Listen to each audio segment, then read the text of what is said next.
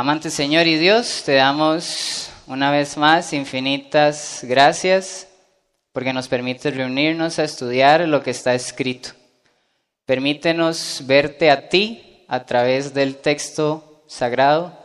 Permítenos contemplar quién eres, permítenos contemplar tu carácter y permítenos ser humildes, permítenos ser reverentes para que al tú hablar con nosotros, tu Espíritu Santo pueda hacer su obra.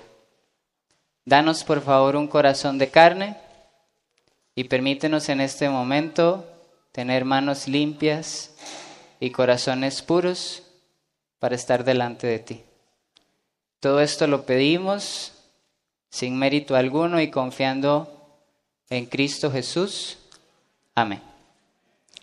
Vamos a ir al libro de Mateo, al capítulo número 24 y al versículo número 13. Mateo capítulo 24 y versículo número 13. Estamos, pensaba yo, ¿verdad? Les comento un poquito de mis pensamientos mientras hacía la temática y preparaba y me decía, ¿qué necesita hoy un cristiano? Esa fue mi pregunta en mi mente. Cuando empecé con el tema, a hacerlo, a estudiar, ¿qué necesito? Estamos en un momento 20, 20 qué? Ah, ¿verdad?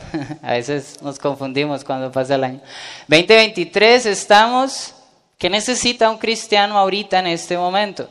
Y entonces me puse a pensar en los jóvenes de la iglesia, me puse a pensar en los chicos a los que yo les doy a veces clases, me puse a pensar, y entonces yo me dije, óigame, hay que perseverar. Para ser cristiano hoy en día hay que ser una persona perseverante. Y entonces me surgió la pregunta, ¿qué es perseverar bíblicamente? Y de allí el tema que vamos a estudiar hoy. ¿Qué es perseverar bíblicamente? Para poder responder esa pregunta, vamos a hacer o vamos a dividir el estudio de esta mañana en dos partes. La primera parte va a ser el estudio del contexto del texto. ¿Cuál es nuestro texto clave? Mateo 24, 13, que dice el texto, pero el que persevere hasta el fin, este será salvo. Ese es nuestro texto clave. Esa es la razón del estudio de hoy. Entonces, vamos a estudiar primero el contexto, contexto geográfico, el contexto temático, el contexto inmediato. Y una vez que concluyamos de estudiar ese contexto, vamos a ir a estudiar las tres palabras claves del texto que yo logré identificar. Usted bien podría estudiar otras en su casa con más tiempo. En este tema vamos a estudiar solo tres. Entonces, ese es nuestro objetivo. Vamos a estudiar el contexto del texto y después vamos a estudiar esas tres palabras. Esperemos que nos, dé el tiempo. Vamos a iniciar estudiando el contexto precisamente y mencionamos que lo que vamos a hacer es estudiar el contexto. Para estudiar el contexto vamos a ir a Mateo en el capítulo número 20 y en el versículo número 29.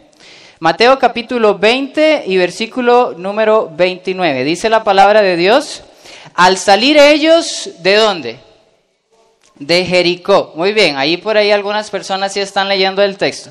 Al salir ellos de Jericó, lo seguía una gran multitud. En este estudio que yo hice me pareció sumamente importante conocer la geografía. Voy a pedir que porfa en transmisiones pongan esto en pantalla grande mientras avanzamos con los mapas. Tenemos por allí un cuadro rojo en este lado. ¿Qué está enmarcando ahí?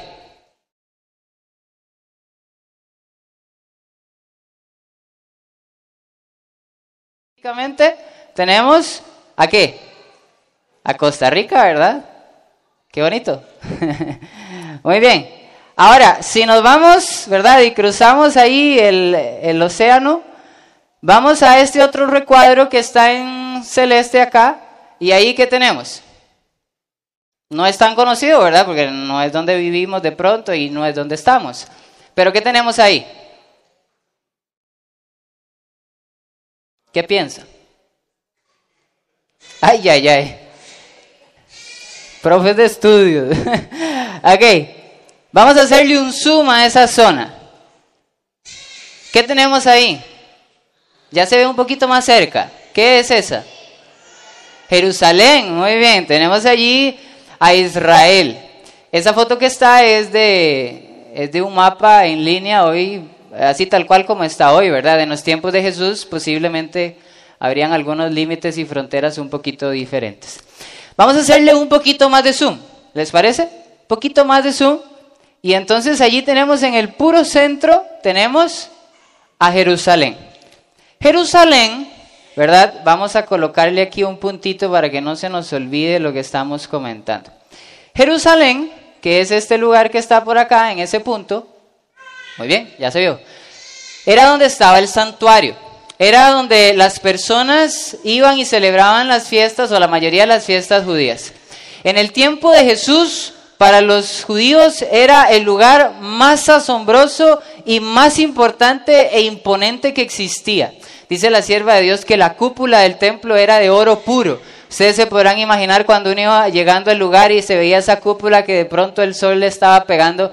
Era algo impresionante, era un lugar eh, maravilloso. Ahora, Allí, cercano, si lo logran ver aquí, ese otro punto que acabo de colocar, es ¿qué cosa?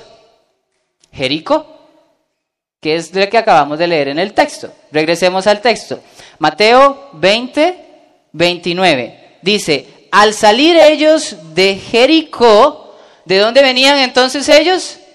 De Jericó, que es ese punto que tenemos allí, el que colocamos en segundo punto.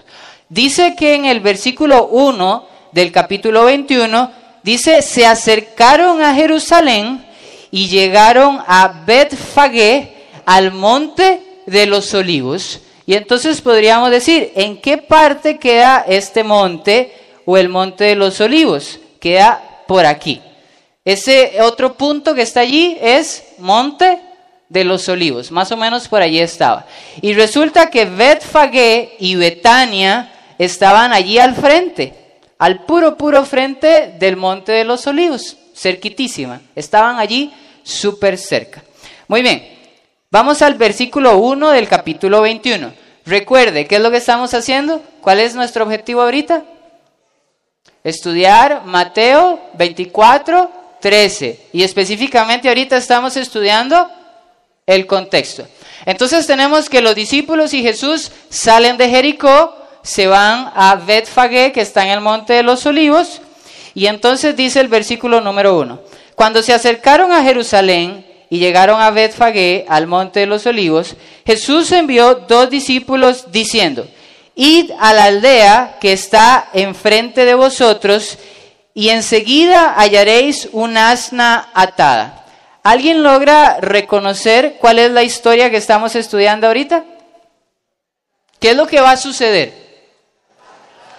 la entrada triunfal de Cristo a Jerusalén. Entonces, veamos el mapa. Los discípulos y Jesús salen desde Jericó, ¿sí? Y se dirigen ahora hasta el monte de los olivos, Betfagé.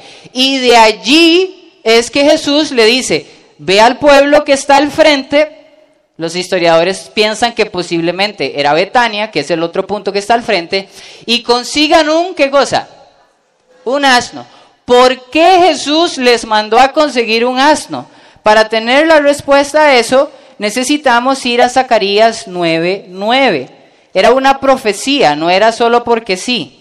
En Zacarías, en el capítulo 9 y en el versículo número 9, hablando acerca del futuro rey de Sión, Dice el texto, alégrate mucho, hija de Sión, da voces de júbilo, hija de Jerusalén. Mira que tu rey vendrá a ti justo y cómo. Excelente a los que están leyendo. Justo y salvador, pero ¿cómo? Humilde. ¿Y qué más?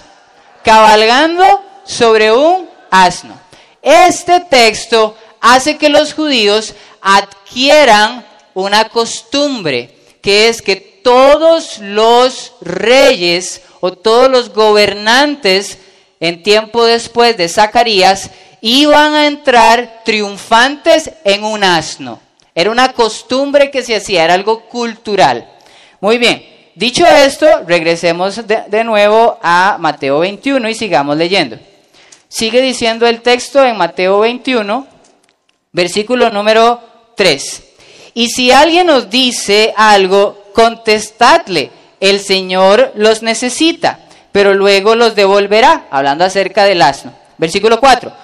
Todo esto aconteció para que se cumpliera lo que dijo el profeta, y ahora Mateo cita las palabras de Zacarías 9, donde dice el versículo número 5. Vamos al versículo 6. Entonces los discípulos fueron e hicieron conforme lo que Jesús les indicó, y trajeron el asna y el pollino, pusieron sobre ellos sus mantos y él se sentó encima. ¿Qué pasó luego? ¿Qué pasa si, si ya ellos tenían un, un background, tenían una historia cultural de que cuando entraba alguien a Jerusalén en un pollino significaba que el rey iba entrando, tenían la profecía y ahora ven a Jesús que venía de hacer un montón de milagros, lo ven en un pollino, ¿qué, qué pasó? ¿Qué estaba pensando el pueblo? Llegó el rey.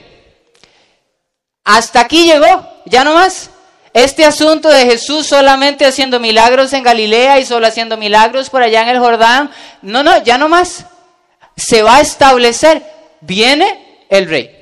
Y es muy interesante, este era el pensamiento que tenían los discípulos, tanto es así que si nos regresamos un poquito, regrese conmigo al versículo número 20 del capítulo 20, Mateo 20, 20.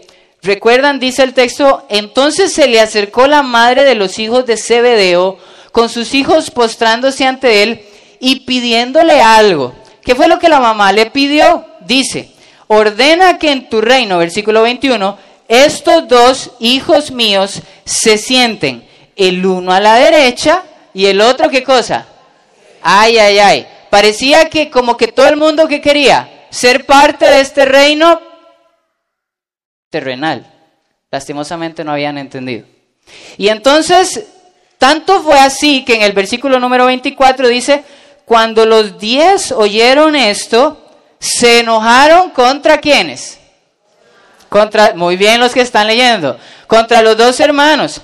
Entonces Jesús llamándoles les dijo, sabéis que los gobernantes de las naciones se enseñorean de ella, y los que son grandes ejercen sobre ella potestad, pero entre vosotros no será así sino el que quiera hacerse grande entre vosotros será vuestro servidor. Noten entonces el contexto. Tenemos que el pueblo, tenemos que los discípulos y Jesús salen desde dónde? ¿Desde dónde? Muy bien, Jericó. Salen desde Jericó y ¿a dónde llegan? Monte de los Olivos a Betfagé. Y entonces Jesús le dice, vaya, traigan un pollino. ¿A dónde posiblemente lo traen? A Betania, muy bien. ¿Y esto por qué sucede? Porque ya alguien había dicho que iba a acontecer. Y ese fue Zacarías. Y esto hizo que en la cultura fuera, ¿qué cosa? Una costumbre, una tradición. Muy bien. Entonces, dice ahora el versículo 8 del capítulo 21.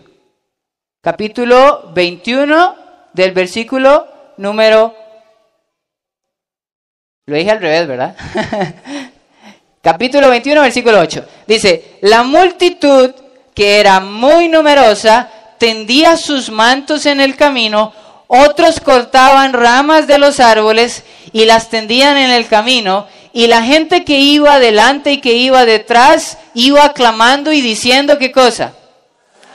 Osana, hijo de David, bendito el que viene en el nombre del Señor, Osana en las alturas.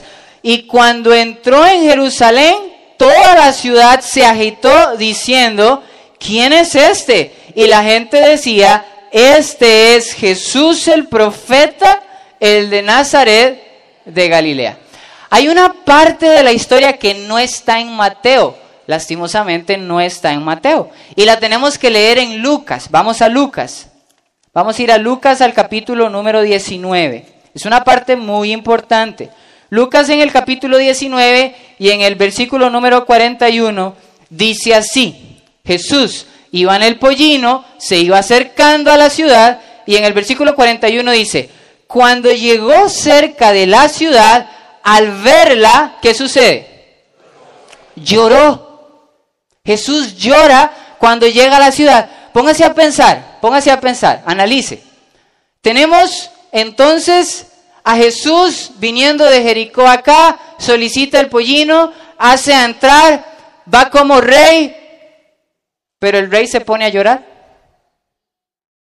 El rey va a ir a tomar posesión, el rey se va a ir a sentar en el trono, pero el rey se pone a llorar. ¿No les parece? Es, contradictorio, ¿no? Dice el texto, ¿por qué lloró? Versículo 42.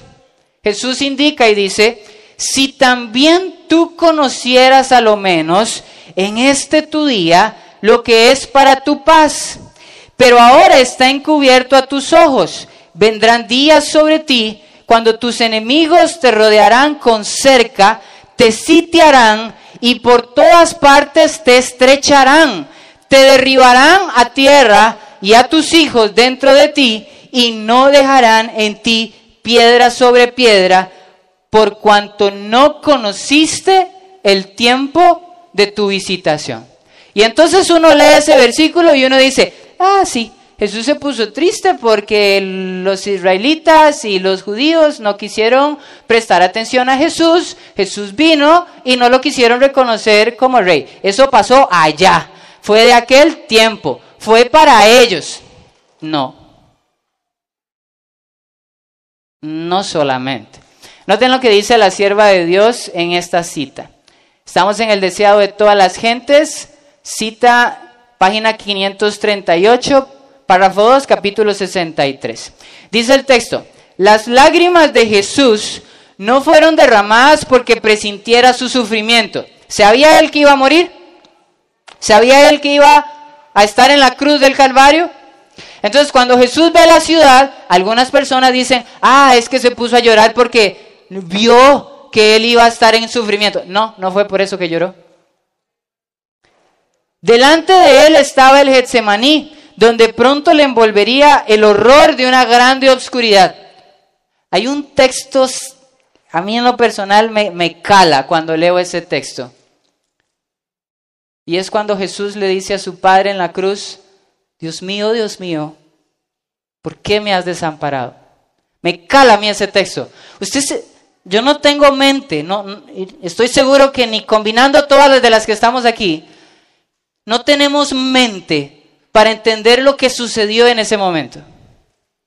Cómo Jesús, por usted y por mí, por sus pecados y por los míos, cómo Jesús se separa del Padre. Yo no entiendo eso. Cómo el Padre quita la mirada.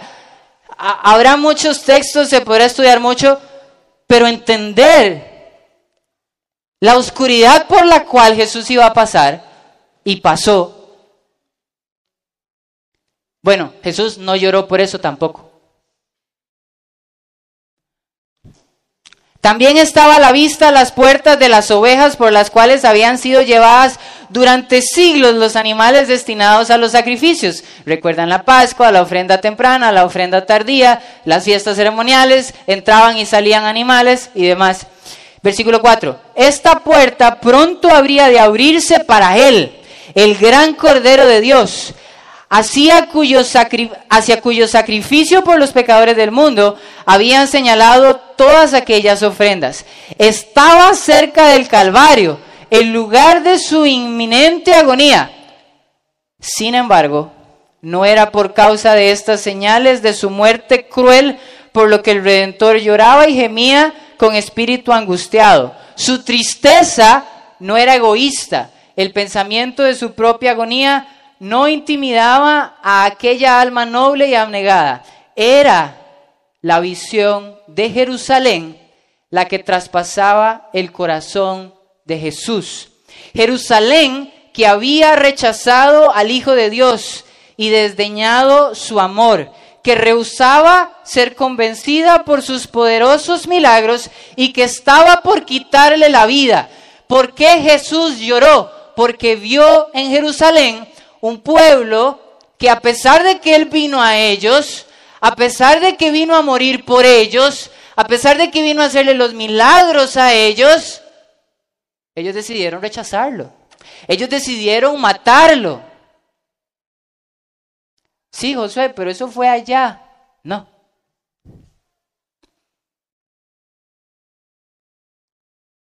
Noten lo que dice el conflicto de los siglos. Capítulo 1. Cristo vio en Jerusalén un símbolo del mundo endurecido en la incredulidad y rebelión que corría presuroso a recibir el pago de la justicia de Dios. ¿Qué vio Jesús en Jerusalén también? ¿Qué vio Jesús en Jerusalén también? ¿Por qué lloró Jesús? No lloró solo por lo que estaba sucediendo en el momento. Lloró porque al ver a este tiempo en el cual usted y yo vivimos, lloró porque al ver hacia acá vio lo mismo. Vio a un pueblo testarudo. Vio a un pueblo por el cual vino, pero el pueblo quiso desecharle. Prefirió andar en sus pecados. Prefirió no priorizar por Dios y prefirió matarle en la cruz. Sigue diciendo la cita. Los lamentos de una raza caída oprimían el alma del Salvador y le hicieron prorrumpir en esas expresiones de dolor. Vio además las profundas huellas del pecado marcadas por la miseria humana, con lágrimas y sangre. Su tierno corazón se conmovió de compasión infinita por las víctimas de los padecimientos y aflicciones de la tierra. Anheló salvarlos a todos, pero ni aun su mano podía desviar la corriente del dolor humano que del pecado dimana. Pocos buscarían la única fuente de salud. Él estaba dispuesto a derramar su misma alma hasta la muerte y poner así la salvación al alcance de todos, pero muy pocos iban a acudir a Él para tener vida eterna. ¿Qué fue lo que Jesús vio y por qué lloró? Porque vio un pueblo que le estaba rechazando, no solo en ese momento, sino en el futuro. Recuerde, ¿qué estamos haciendo? Estamos estudiando el contexto solo para poder llegar a Mateo 24, 13. Hagamos un resumen de lo que hemos mencionado hasta ahorita. Tenemos entonces que el pueblo, los discípulos y Jesús salen de dónde?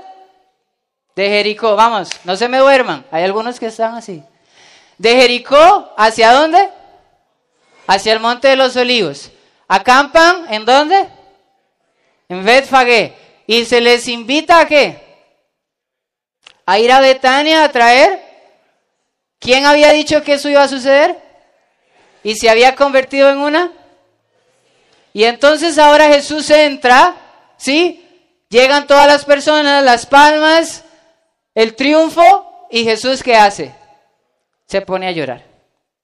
Por allí vamos. Estamos en Mateo capítulo número 20. Muy bien. Entonces, lo primero que acabamos de mencionar, o el primer punto de contexto, es la entrada triunfal de Cristo a Jerusalén. En Mateo capítulo 20, Mateo capítulo 21, y en el versículo número 12, regresamos de Lucas a Mateo 21, va a iniciar el segundo punto de nuestro contexto, que es la limpieza del templo. Este evento no sucedió solamente acá. Ya Jesús lo había hecho antes en el libro de San Juan, en el capítulo 2 lo encontramos. Recuerdan que Jesús había llegado al templo y había botado las jaulas y había dicho que porque habían hecho de su casa guarida de ladrones y demás. Bueno, ese evento acontece dos veces. La primera es en San Juan y la segunda es en nuestro contexto que estamos estudiando. Estamos ahora en el versículo número 12. Versículo 12. Entró Jesús en el templo de Dios y echó fuera a todos los que vendían y compraban en el templo. Volcó las mesas de los cambistas y las sillas de los que vendían palomas y les dijo, escrito está, mi casa, casa de oración será llamada, pero vosotros la habéis hecho qué cosa? Guarida o cueva de ladrones. Y en el templo se acercaron ciegos y cojos, aquellos que no habían tenido chance antes de llegar, y los sanó. Pero los principales sacerdotes y los escribas, viendo las maravillas que hacía, y los muchachos, y a los muchachos aclamando en el templo y diciendo, Osana al hijo de David, se enojaron y le dijeron, ¿oyes lo que estos dicen? Jesús les dijo, sí, nunca leísteis. De la boca de los niños y de los que aún maman, fundasteis la alabanza. Versículo 17. Y dejándolos, salió fuera de la ciudad a Betania y se quedó allí. ¿En dónde quedaba Betania? Al frente de... ¿Eso qué, qué, pasó? Si habían ido de el monte a Jerusalén y ahora el versículo número 17 dice que regresó, ¿qué sucedió? Y pues regresó. ¿Vamos bien? Fue a Jerusalén y regresó. Ahora, en su vida a Jerusalén pasaron dos cosas impresionantes que las acabamos de estudiar. ¿Qué fue lo primero que pasó? Vamos, chiquillos, ocupo que se me concentren. ¿Qué fue lo que pasó? La entrada triunfal es lo primero que acontece. Entra en el pollino, va el asunto, se pone a llorar. La entrada triunfal. Cuando llega al templo, ¿qué pasa? La limpieza del templo empieza a votar, empieza a purificar, empieza a decir, ¿qué es esta cosa? Dos eventos suceden. ¿Y ahora qué pasa con el día? Termina. ¿Y qué pasa con Jesús? regresa a Betania. ¿Vamos bien hasta ahí? Es contexto. Pasa el día, versículo 18 dice, por la mañana, volviendo a la ciudad, ¿qué pasó? Tuvo hambre. Y viendo una higuera cerca del camino, se acercó y empieza a tener allí una conversación con, con los discípulos. Versículo 23. Cuando llegó al templo, ¿qué pasó de nuevo? No, no, no, voy, voy, voy. Regresemos aquí. Pongamos atención. ¿Qué pasó de nuevo? Pensemos. Volvió a Jerusalén cuando llegó al templo. Vamos de nuevo. Salen de Jericó, llegan a Betfagé, se montan en el pollino, entra a Jerusalén, le aclaman como rey, se pone a llorar, limpia el templo, se regresa a Betania, que estaba al frente de Betfagé, y ahora, ¿qué hace? Vuelve a ir al templo. Y ahora en el que acababa de pasar el día anterior. Óigame, ¿cómo estaban los fariseos y los escribas? Y ahora vamos a ver qué le preguntan los fariseos y los escribas. no me digan que es la luz, porque no es la luz.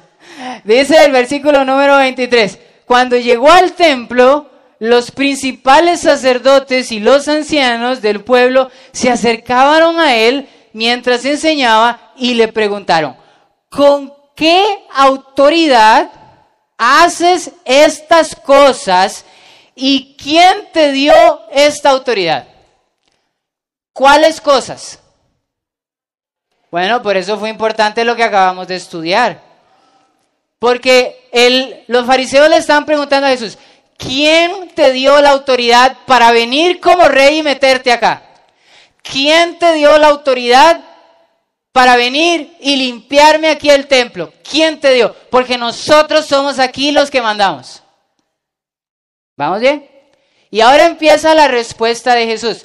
No tenemos tiempo, es una lástima, no tenemos tiempo. Pero la respuesta de Jesús usted la va a encontrar a través de las parábolas, a través de los tributos, a través de la pregunta de la resurrección. Todo eso está en el capítulo 21, 22 inclusive el 23 y en el 24, vamos al capítulo 24, termina Jesús el diálogo con los fariseos y los escribas y ahora note lo que dice el versículo 1. Jesús salió de dónde? Ok. Hagamos el resumen porque si no se nos va. ¿De dónde vino con los discípulos? De Jericó a... Y entonces quedan en Betfagé. Se va con el pollino a Jerusalén. Entrada triunfal, limpieza del templo, regresa, pasa la noche en Betania, regresa al templo, ahora escribas y fariseos le dicen, ¿quién te dio la autoridad? Se da la respuesta, capítulo 21 al final, capítulo 22 y capítulo 23, y ahora, capítulo 24, versículo 1, ¿qué pasa? Sale del templo. Eso quiere decir que el capítulo 22, 23 y el 21 al inicio, todo eso pasó en cuánto tiempo? En un día. Sigue diciendo el capítulo 24, versículo 1. Jesús salió del templo y cuando ya se iba, se acercaron sus discípulos para mostrarle los edificios del templo. Como que no hayan entendido, ¿verdad? Los discípulos.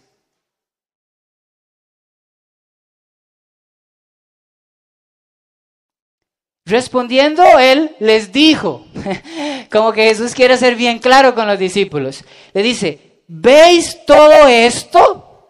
De cierto os digo que no quedará aquí piedra sobre piedra que no sea qué cosa. ¿Y ahora qué estamos hablando entonces? De la destrucción del templo. Logran ver los acontecimientos. Primer acontecimiento, entrada triunfal. Segundo acontecimiento, limpieza. Tercer acontecimiento, Jesús dice, este templo al cual hemos estado viniendo, que es hermoso, que está lleno de oro, ¿qué va a pasar? ¿Por qué Jesús tiene la necesidad de decirles esto? ¿Por qué? Porque los discípulos todavía no entendían, no entendían que era un reino como espiritual, no entendían que no iban a ser reyes acá en esta tierra. Versículo número 3.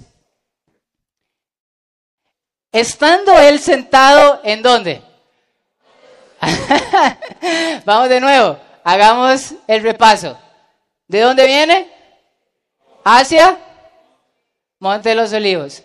Ah, específicamente, Betfagé.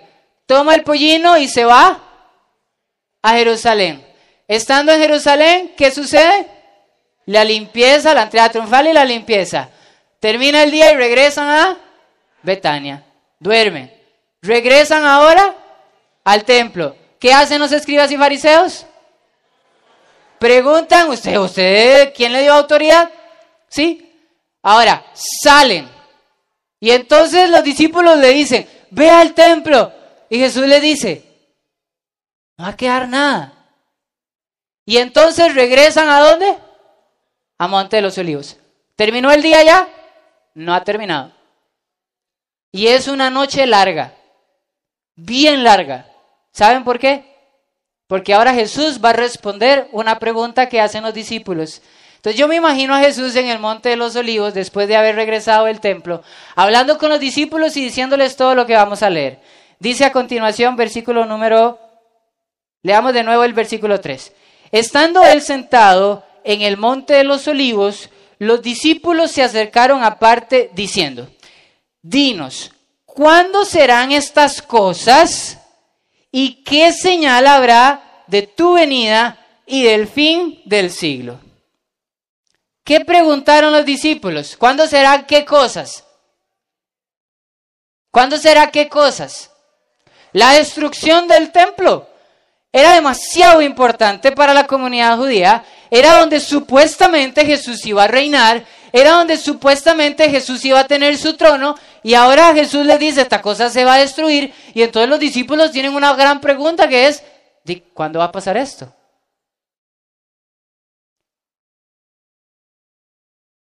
Y vean lo que dice la, la sierva de Dios. Dice,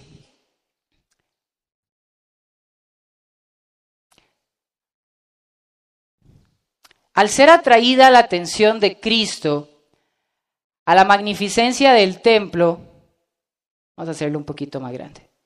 ¿Cuáles no deben haber sido los cuáles no deben haber sido los pensamientos que guardó para sí aquel que había sido rechazado? El espectáculo que se le ofrecía era un era hermoso en verdad, pero dijo con tristeza, lo veo todo. Los edificios son de veras admirables. Me mostráis estas murallas como aparentemente indestructible, pero escuchad mis palabras. Llegará el día en que no será dejada aquí piedra sobre piedra que no sea destruida. Vamos a la próxima cita. Las palabras de Cristo habían sido pronunciadas a oídos de gran número de personas. Pero cuando Jesús estuvo solo, Pedro, Juan, Santiago y Andrés vinieron a él mientras estaba sentado en el monte de los olivos. Dinos, le dijeron, ¿cuáles serán estas cosas y qué señal, cuándo serán estas cosas y qué señal habrá de tu venida y del fin del mundo? En su contestación a los discípulos, Jesús no consideró por separado la destrucción de Jerusalén y el gran día de su venida. ¿Qué está diciendo la sierva de Dios? Que la respuesta que le va a dar ahora Jesús a los discípulos, dentro de la cual está nuestro texto clave, que es Mateo 24:13, está considerando no solo la destrucción de Jerusalén, sino está considerando qué cosa? ¿Qué dice la cita? Está considerando la segunda venida. Eso quiere decir que de Mateo 24 en adelante, en este momento en el que Jesús habla, Jesús le va a hablar al pueblo de puntos que van a acontecer a futuro. ¿Recuerdan que en el conflicto de los siglos decía que él había visto en Jerusalén un símbolo de lo que iba a acontecer en el futuro? Bueno, de allí que entonces también lo ve acá. Noten lo que sigue diciendo la cita. Mezcló la descripción de estos dos acontecimientos. ¿Por qué? Si hubiera revelado a sus discípulos los acontecimientos futuros como los contemplaba él, no habrían podido soportar la visión. Por misericordia hacia ellos, fusionó la descripción de, los de las dos grandes crisis, dejando a los discípulos estudiar por sí mismos el significado. Cuando se refirió a la destrucción de Jerusalén, sus palabras proféticas llegaron más allá de este acontecimiento, hasta la conflagración final de aquel día en que el Señor se levantará en su lugar para castigar al mundo por su iniquidad, cuando la tierra revelará sus grandes y no sus, sus sangres y no encubrirá más sus muertos.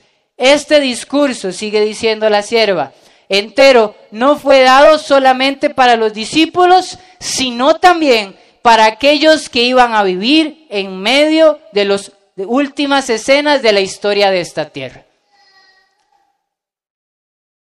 Bueno, yo no sé usted, pero cuando yo leo estas cosas, a mí se me encienden las alarmas. Y yo pienso, todo esto que vamos a leer tiene que ver conmigo. Vamos a terminar un macro contexto y es el siguiente para tener la idea y nos vamos a regresar después a Mateo 24:13. Jesús le da la respuesta a los discípulos en Mateo 24 y continúa toda esa respuesta hasta el versículo 1 del capítulo 26. Vamos a Mateo 26:1. Y note lo que dice el texto. Cuando acabó Jesús todas estas palabras, dijo a sus discípulos, sabéis que dentro de dos días se celebra la Pascua y el Hijo del Hombre será qué cosa? Crucificado. ¿Qué pasó? Jesús terminó de qué? De explicar. ¿Cuánto duró la explicación de la pregunta que hicieron los discípulos, que fue esta que está por acá? ¿Cuándo serán estas cosas y qué señal habrá de tu venida? ¿Cuánto invirtió Jesús respondiendo a esa pregunta? Desde el capítulo 24 hasta el capítulo 25 en su totalidad. Importante leerlo todo entonces para poder saber la respuesta y no solamente los primeros textos. No lo vamos a estudiar, pues no tenemos tiempo. Ahora en el capítulo 26 Jesús termina de hablar y note lo que dice el versículo 6. Estando Jesús en Betania, en casa de Simón el leproso, se acercó una mujer con vaso de alabastro. Pasó el día, y ahora inicia otro evento magno en la vida de Cristo. ¿Qué es qué cosa? ¿Qué es? ¿Cuándo? El perfume, ¿recuerdan? aquella mujer que trae el perfume, le lava los pies y demás. Concluye el día. Y ahora noten lo que dice el versículo 17. El primer día de la fiesta de los panes sin levadura, se acercaron los discípulos a Jesús diciéndole, ¿y qué ocurre en este día? Bueno, la oración del Getsemaní la encontramos en el versículo número 36 y en la noche, en el capítulo 47, en el capítulo, perdón, 26 y en el versículo 47 encontramos el arresto de Jesús, que ya lo hemos visto incluso hasta en películas. En el capítulo 26 en el versículo 57, de noche todavía, Jesús es llevado ante el concilio y en el versículo 1 del capítulo 27 dice así, cuando llega la mañana, todos los principales sacerdotes y ancianos del pueblo dispusieron contra Jesús un plan para entregarle a muerte. ¿Qué pasa en el capítulo 27? La triste y hermosa muerte de nuestro Señor Jesús.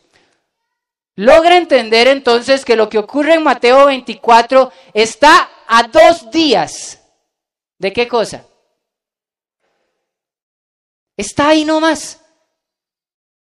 E-, ese es un, es un contexto sumamente importante para entender el texto que vamos a estudiar.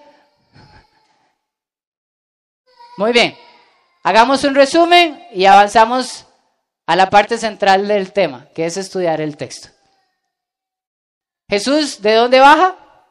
De Jericó hacia Monte de los Olivos. Está en Monte de los Olivos y va en el asna ahora hacia entrada triunfal. Llega a Jerusalén al templo y ¿qué hace? Después de que eso concluye, ¿qué sucede? Regresa a Betania. Después de que termina el día, ¿qué pasa? Vuelve a ir al templo. Estando en el templo, los escribas le dicen, ¿usted qué? ¿Usted con, qué poder hace esto? Y entonces Jesús le responde, capítulo 25, perdón, capítulo 21, 22 y 23. Cuando termina eso, capítulo 24, sale del templo y regresan ahora a Monte de los Olivos y ahí los discípulos, antes de salir, le dice, vea todo esto y que le dice Jesús, esta cosa va a ser destruida. Y entonces los discípulos, cuando ya están en el monte de los olivos, le preguntan, ¿cuándo serán estas cosas? ¿Y qué señal habrá de tu venida? Jesús invierte capítulo 24, 25, explicando esa respuesta, y en el capítulo 26, versículo 1, nos indica que entonces concluye el día en el versículo 6, se da el ungimiento, en el versículo número 17, inicia el día antes de la muerte, que es la Santa Cena, que es el arresto de Cristo, que es Jesús ante el concilio de noche, y después de ese día, en el capítulo 27, viene la crucifixión de nuestro Señor Jesús. Contexto macro del texto. ¿Vamos bien? Muy bien. Si vamos bien, vamos ahora a concentrarnos en nuestro versículo clave. Vamos a ir a Mateo en el capítulo número 24 y vamos a ver los primeros textos de respuesta de Jesús a esta pregunta. Versículo 4. Mirad que nadie os engañe, dice el texto. ¿Por qué Jesús les dice eso? Dice, mirad que nadie os engañe diciendo, yo soy el Cristo. ¿Por qué? Porque iban a venir muchos que iban a decir eso y que los iban a engañar. Versículo 6. Oiréis de guerras y rumores de guerra. Mirad que no os turbéis, porque es necesario que todo esto acontezca.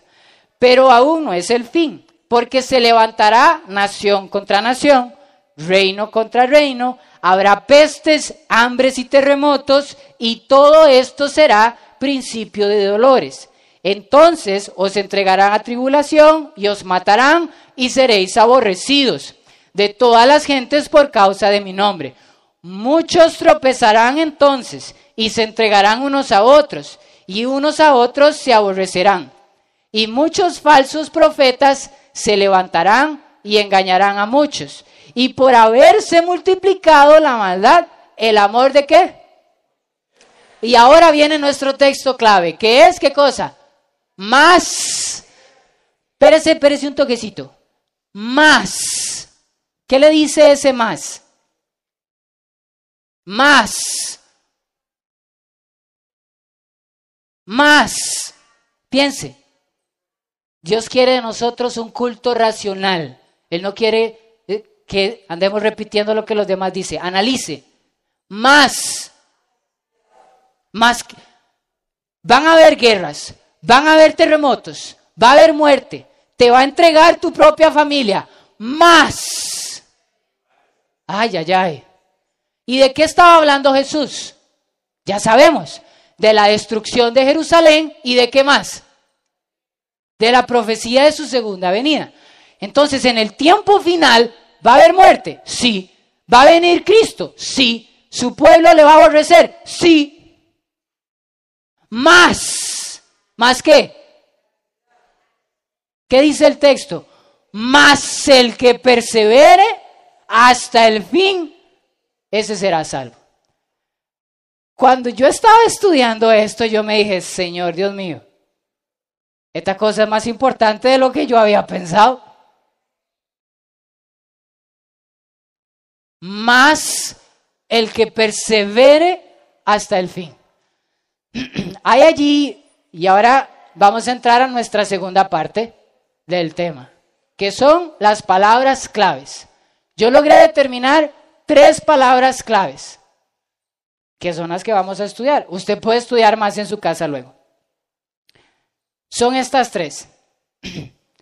tres palabras que me llamaron mucho la atención. Si me consigue alguien un vasito con agua, se lo agradezco. ah, ya, gracias.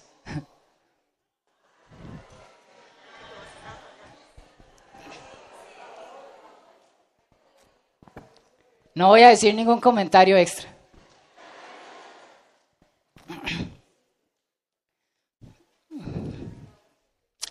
Tres palabras claves que me llaman mucho la atención. La primera, persevere. La segunda, fin. Y la tercera, salva. Vamos a la... No vamos a la primera. Vamos a ir de atrás para adelante. ¿Les parece? Vamos a la tercera, salva. Esa palabra en el griego es esa que tenemos por allí. Hay dos partes allí en esa palabra. La primera, para los que ya hemos estado repitiendo la idea. ¿Qué es eso? ¿Qué son esas letras, signos raros? ¿Qué es? Estamos en día de ayuno y oración, ¿verdad? Ah, ¿Qué es eso? Ah, el griego, muy bien. Específicamente, griego koiné. Es un griego muy antiguo que si usted hoy va a Grecia, por ejemplo, hoy actualmente no hablan ese griego. Es un griego de una lengua muy antigua. Ahora, lo que está a la par, ¿qué es? Es una transliteración. ¿Qué es una transliteración? Es cómo yo con mis letras consonánticas y vocálicas de mi idioma, en este caso español, pronuncio la palabra en griego que está ahí lo más cercano posible. Yo no sé griego y yo creo que todos los que estamos aquí, tal vez ninguno, tal vez habrá alguno. Pero lo que yo sí sé es que la transliteración de la palabra es soso. Es lo más cercano a lo que yo la puedo decir. Y esa es la palabra que está allí en salvó. Y note lo que dice el diccionario, dice que puede significar salvar, librar o proteger. Vean estos tres textos donde encontramos esa palabra. Vamos a Marcos 5:28. Dice, porque decía, si tocare tan solamente su manto, ¿Será qué cosa? ¿Quién fue el que dijo eso? La mujer que tenía un problema de salud. ¿Cuál era su problema de salud? El flujo continuo. Y ella dice, si toco el manto, seré soso. No, no, no, no me digas salva. Digámosla, seré soso. ¿Qué, ¿Qué eso quiere decir? Salva. Estaba buscando la mujer de flujo ser salva físicamente? ¿Con qué llegó? Seré salva. Y Jesús también le curó su enfermedad física. Note Mateo 24, 22. Y si aquellos días no fuesen acortados, nadie sería, nadie sería soso, nadie sería salvo, soso. Marcos 8:35. Porque todo el que quiera salvar su vida, ¿qué cosa? La perderá. Y todo el que pierda su vida por causa de mí y del Evangelio, ¿qué va a pasar? Soso. O sea que hay, hay una salvación que es buena, que es de Dios, y hay otra que es humana. Eso es lo que dice el texto. Hay gente que se quiere salvar, pero no se va a salvar. Y hay otros que van a entregar su vida y su cuerpo a Cristo y serán sosos, serán salvos. Regresemos a nuestro texto clave. Más, ¿qué cosa? El que persevere hasta el fin será soso, usted sabe. Muy bien. Vamos a la segunda palabra, que es la segunda de atrás para adelante o adelante para atrás. ¿Qué es? Fin. Ahí hay un chiquillo que está poniendo atención. Eso me encanta. Cuando los chicos ponen atención, me encanta. Excelente. La palabra es telos. Fin. Telos. Y vean qué interesante, porque la palabra telos, según el diccionario, dice que es una meta propiamente, el punto al que se apunta como límite, la conclusión de un acto o estado. ¿Qué me está hablando ese fin?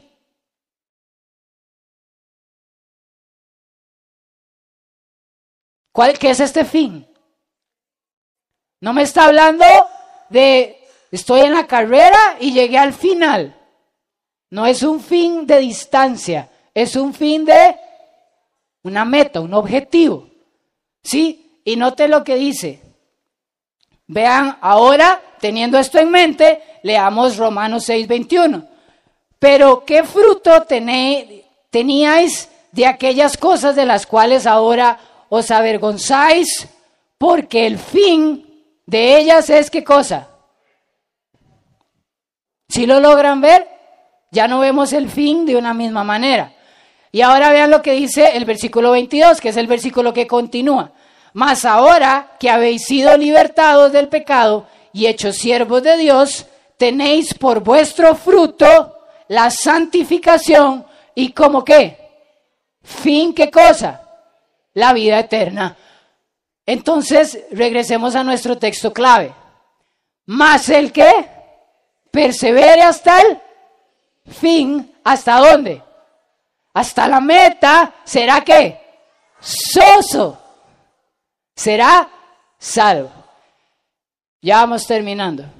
Vamos a nuestra palabra central, que es perseverar. La palabra perseverar es muy interesante.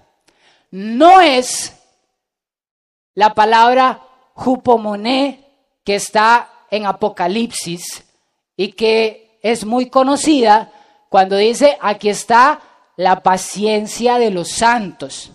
No es Jupomoné, es Jupomeno. Es, es una palabra que viene de la misma raíz, pero es distinta. Esta palabra, perseverar, Jupomeno, está en 16 versículos de la Biblia. Solo en 16. Y la palabra jupomeno es una palabra compuesta, está hecha de dos. Como por ejemplo cuando digo ante ojos o televisor o alguna de las tantas palabras compuestas que tenemos. Está compuesta de jupó y de meno, que son esas que se ven ahí en la pantalla. ¿Y qué significa jupomeno? Significa quedarse bajo, permanecer, figurativamente resistir, soportar, tener entereza, perseverar. Entonces yo me hice la pregunta, si es una palabra compuesta, la primera parte, jupo, y la segunda, menos. ¿Las encuentro en la Biblia solas? Vieran que sí, y vean qué interesante. La primera parte, jupó, que significa estar bajo, la encuentro, por ejemplo, en Mateo 8:8. Note lo que dice. Respondió el centurión y dijo, Señor, no soy digno de que entres, ¿qué? No, no, me diga abajo. Jupo, jupo, jupo. No, jupo. Ah, jupo, está ahí tildado, muy bien. Muy bien, que jupón el muchacho, ¿verdad? Ok, la primera palabra, jupó o jupo, Mateo 8:8. 8. Señor, no soy digno que entres, ¿qué cosa? Bajo mi techo. Tengo un techo y, el, y el, este amigo le está diciendo a Jesús, no soy digno que entres bajo, ¿qué cosa? El techo. Vean Mateo 23, 27. Jerusalén, Jerusalén, que matas a los profetas y apedreas a los que te son enviados. ¿Cuántas veces quise juntar a tus hijos como la gallina junta a sus polluelos? No debajo, jupó. Como la gallina junta a sus polluelos, ¿qué cosa? Debajo, jupó de qué? De las alas. Esa es la primera parte de la palabra perseverar. ¿Qué es? Debajo, jupó. ¿Sí? Entonces, cuando usted vaya a permanecer, cuando usted vaya a perdurar, cuando usted vaya a perseverar, ¿qué es lo primero que tiene que hacer? Debajo, debajo, haciendo qué? Es la otra parte de la palabra. Vamos a la otra. Menos es la palabra. Dice Lucas 1.56.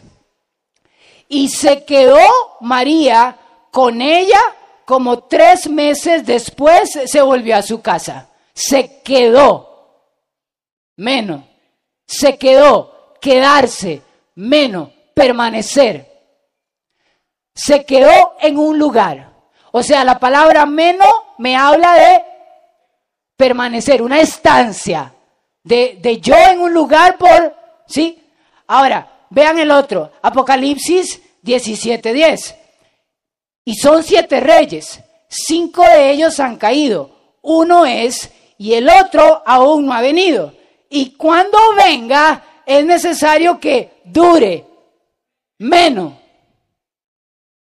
O sea, permanecer no solo en lugar, sino también permanecer en qué?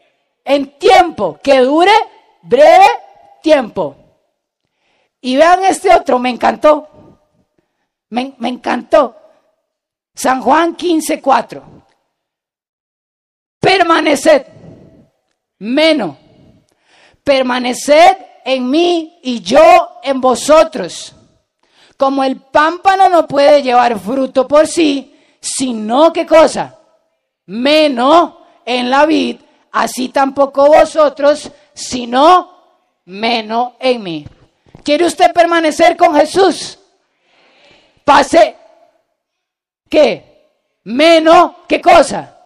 Lugar y tiempo con Jesús. No está tan difícil.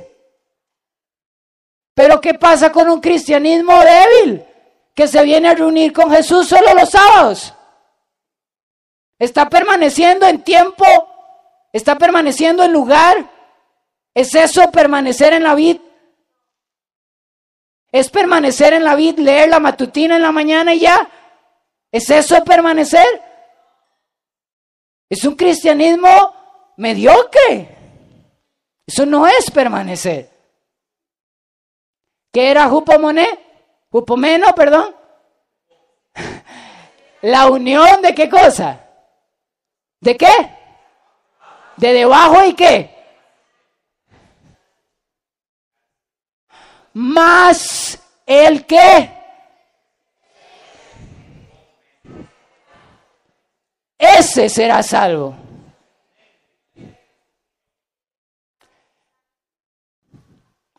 Ya se nos fue el tiempo.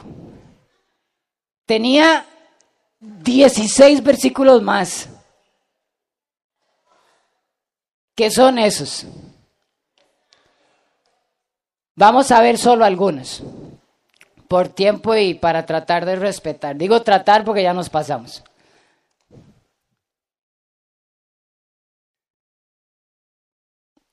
En, nuestro, en nuestra actualidad, permanecer o perseverar, muchas veces las personas van a pensar que, bueno, yo tengo un trabajo y entonces tengo que hacer un buen trabajo, voy a permanecer.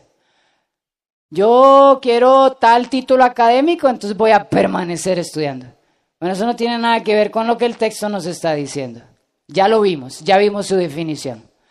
Pero entonces ahora me surgió a mí la pregunta que es, ¿en qué otros versículos, 16 les dije, está la palabra jupomeno?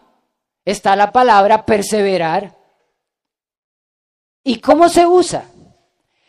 ¿Qué es lo que está alrededor de esos versículos?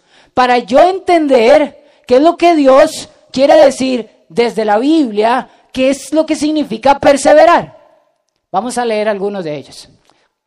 Acompáñenme por favor a Mateo 10, 22.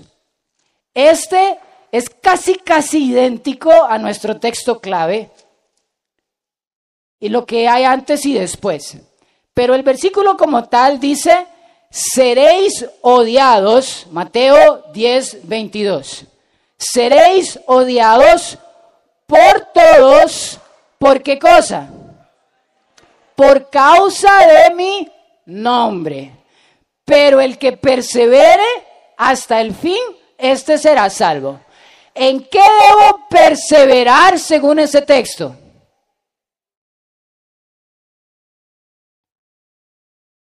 ¿Por qué? ¿Por qué es que van a matar? ¿Por qué es que van a perseguir? ¿Por qué? Juan lo mencionó en el sermón del sábado pasado. ¿Por qué? Porque cuando yo porto el nombre de Dios, cuando yo tengo aquí hijo de Dios, lo que realmente estoy diciendo es que estoy portando su carácter. Y cuando porto el carácter de Cristo, en el cielo se dirá como se dijo de Daniel, varón muy amado en los cielos. Pero en la tierra, ¿qué se dirá? ¿Qué dice Timoteo? Que en el tiempo final habrán hombres avaros, amadores de sí mismos, soberbios. ¿Qué dirá una persona soberbia de un cristiano que vive conforme al carácter de Dios? Por causa de mi nombre. Perseverar entonces significa portar el nombre de Dios, representar su carácter dignamente. Los tres primeros textos hacen alusión a lo mismo. Vamos a Lucas 2.43. ¿En dónde más encuentro la palabra jupó menos? Lucas Lucas 2.43. Qué bonito es disfrutar el estudio de la Biblia, ¿verdad? Yo no sé ustedes, pues que a mí esta cosa me encanta. Cuando yo me pongo a estudiar y empiezo a encontrar todas estas cosas, yo no sé, a mí me gusta. Lucas 2.43. Leamos desde el 42. Cuando tuvo 12 años, ¿de quién está hablando? Cuando tuvo 12 años, subieron a Jerusalén conforme a la costumbre de la fiesta de la Pascua y al regresar ellos, acabada la fiesta, pon atención, se... ¿Y cuál es la palabra que está ahí? Jupómeno, o esa cosa. Ya no sé cómo decirla, ya José me enredó todo. Eso, eso, jupómeno. ¿Quién se quedó en el templo? ¿A quién se le perdió Jesús? ¿Y qué fue lo que Jesús le respondió a los papás cuando le preguntaron, ¿dónde estabas? ¿Qué le dijo Jesús? En los negocios de mi Padre me es necesario estar. ¿Qué es perseverar? Permanecer en los negocios del Padre, priorizar por Dios. Pero ¿cuántas veces priorizamos por la serie de Netflix? ¿Cuántas veces priorizamos por el poco de tonterías que salen en TikTok. ¿Cuántas veces priorizamos por cualquier otro poco de basura que hay allá afuera? Y nos llamamos cristianos. Eso es una vergüenza.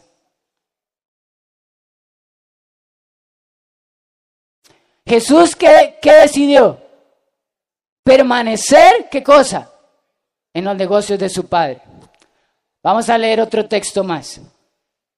Vamos a Hechos 17, 14. Yo creo que los vamos a leer todos. No, ya vamos a terminar. Se los voy a dejar ahí para que usted, si no le tomó foto, ahí la presentación se la podemos hacer llegar luego. Hechos 17, 14. Vamos a ver otro texto en el que está la palabra jupomeno.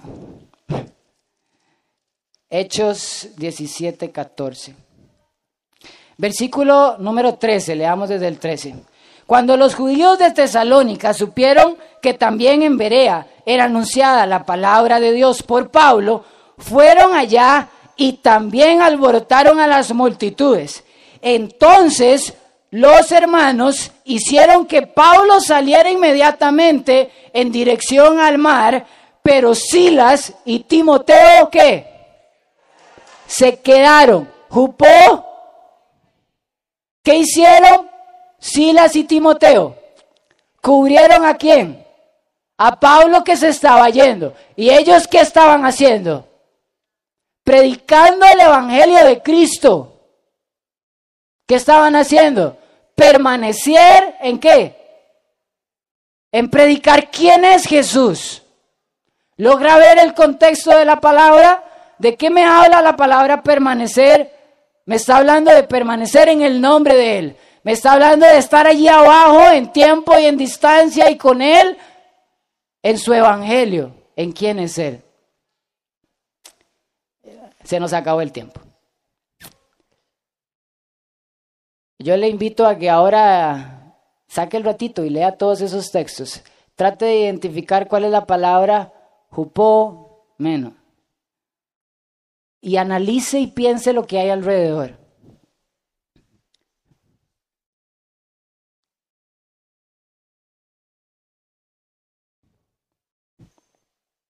¿Qué piensa?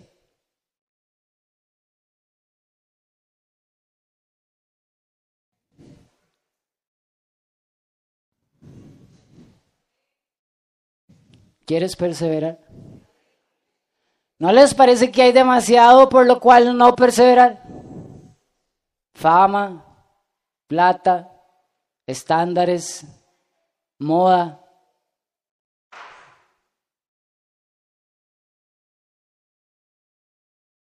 Pero ¿qué van a hacer los cristianos en el tiempo final cuando Cristo regrese? ¿Qué van a estar haciendo? Van a estar perseverando. van a estar representando el carácter de Dios. Van a mantenerse firmes. Van a elevar el estandarte de lo que es un hijo de Dios. Y cuando Dios les vea, cuando lo vea usted, va a poder decir de usted si persevera, bien hecho, buen siervo fiel. ¿Le gustaría a usted eso?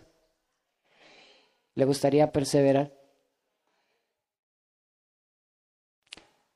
Si Dios le está invitando a usted a perseverar en Cristo, yo le voy a invitar a que pueda doblar sus rodillas y podamos tener una palabra de oración. Vamos a orar. Amante Señor y Dios, Padre,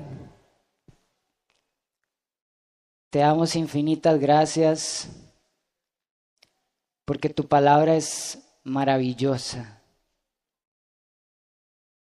Gracias Señor porque a pesar de lo que estabas pasando en ese momento con tu Hijo Jesús, a pesar del Calvario, a pesar de la muerte, de la sangre, a pesar del dolor físico, a pesar de la traición, de tus propios discípulos. A pesar de todo esto, tu Hijo Jesús nos dio el mejor ejemplo de perseverar.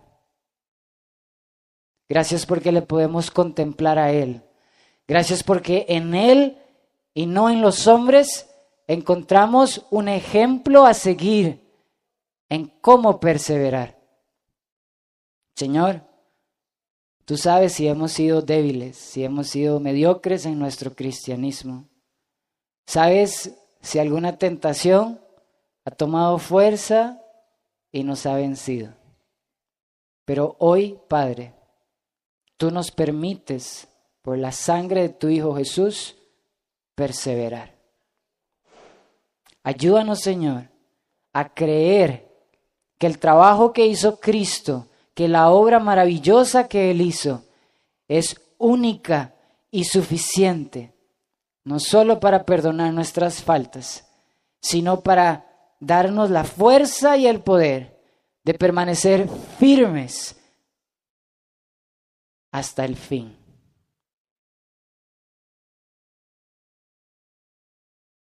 Muchas gracias, Padre, porque tu palabra es hermosa.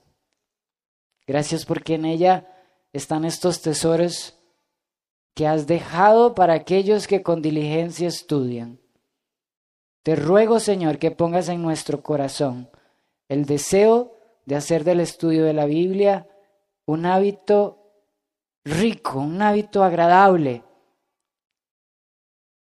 Y permítenos, Señor, que cuando regreses en las nubes de los cielos, puedas decir de nosotros que hemos perseverado.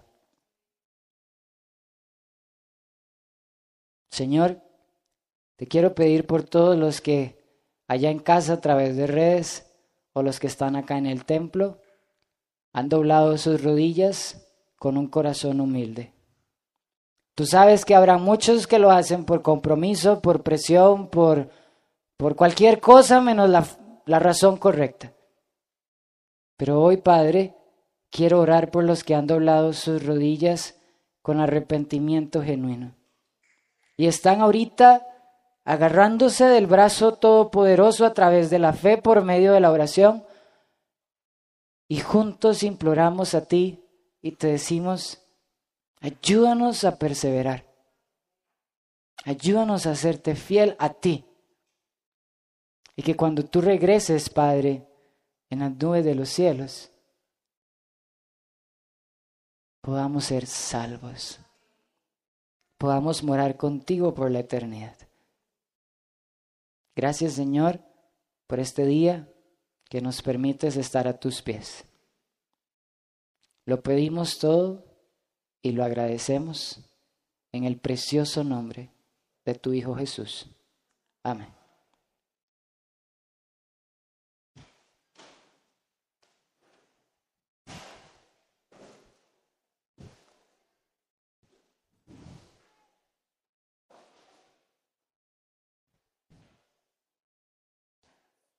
Vaya.